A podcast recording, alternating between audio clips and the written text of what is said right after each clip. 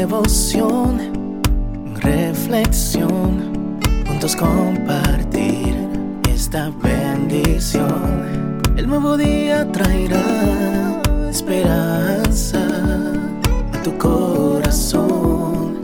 Qué bendición. Darwin Rodríguez, el podcast. Meditaciones matinales para adultos sobre tierra firme escrita por el pastor Mark Finley.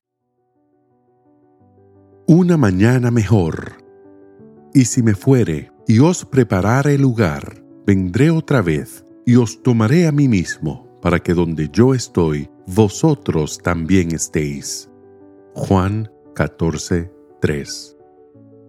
Una de nuestras mayores necesidades psicológicas es la esperanza. La gente desesperada se siente atrapada y hace cosas imprescindibles contra ella misma o contra los demás.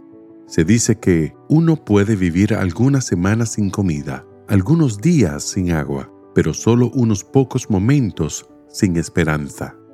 La esperanza eleva nuestros espíritus, anima nuestros corazones, nos inspira a seguir adelante aún en los peores momentos. A veces, todo lo que necesitamos para mantenernos es una vislumbre de esperanza, creer que algún día las cosas van a ir mejor que hoy. Jesús les dio a sus discípulos razón suficiente para que se llenaran de esperanza. Justo antes de su crucifixión, los alentó con estas palabras.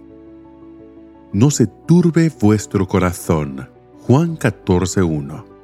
Dicho de otro modo, no se angustien, no se llenen de ansiedad, no dejen que los abrume la preocupación o que los controle el dolor. Vendré otra vez para llevarlos conmigo. Juan 14:3, versión popular Dios habla hoy. Jesús prometió que regresaría por los suyos. Prometió llevarnos a un lugar mejor que está preparando para nosotros. Él es quien sostiene el futuro, el que tiene la última palabra. La promesa del retorno de nuestro Señor y Salvador se acentúa y reitera a lo largo de las Escrituras. Por cada pasaje del Antiguo Testamento que se refiere a la primera venida de Jesús, ocho se refieren a la segunda.